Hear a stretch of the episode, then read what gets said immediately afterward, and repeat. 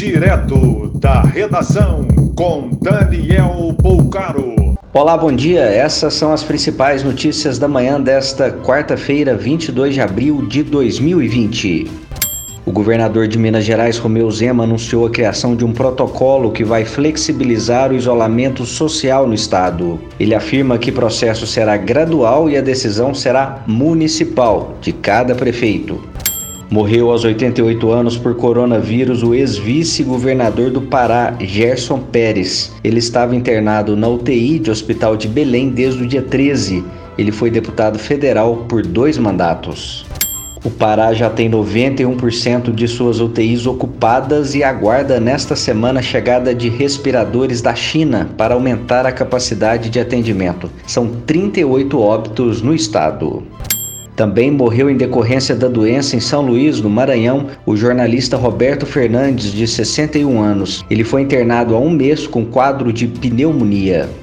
O exército do Paraguai abriu valetas na linha internacional entre Pedro Juan Cabalheiro e Ponta Porã, no Mato Grosso do Sul, para evitar a passagem de pedestres e veículos.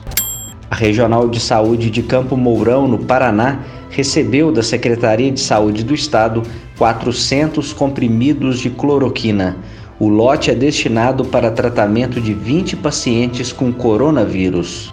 O médico de 55 anos que morreu na Bahia após se tratar com hidroxocloroquina e azitromicina obteve a receita para os medicamentos no hospital público que buscou atendimento e que já trabalhou.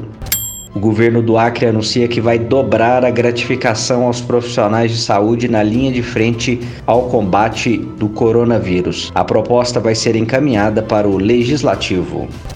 Apesar do avanço nos acordos para suspensão de contratos ou redução salarial, o Rio Grande do Sul registra pelo menos 5.300 demissões pela crise do coronavírus.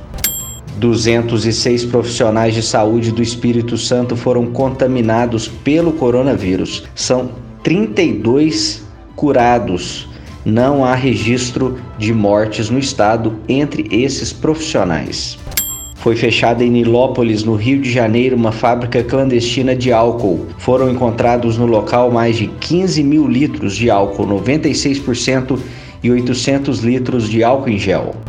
Mais informações no site daredação.com.br. Você ouviu direto da redação com Daniel Bolcaro.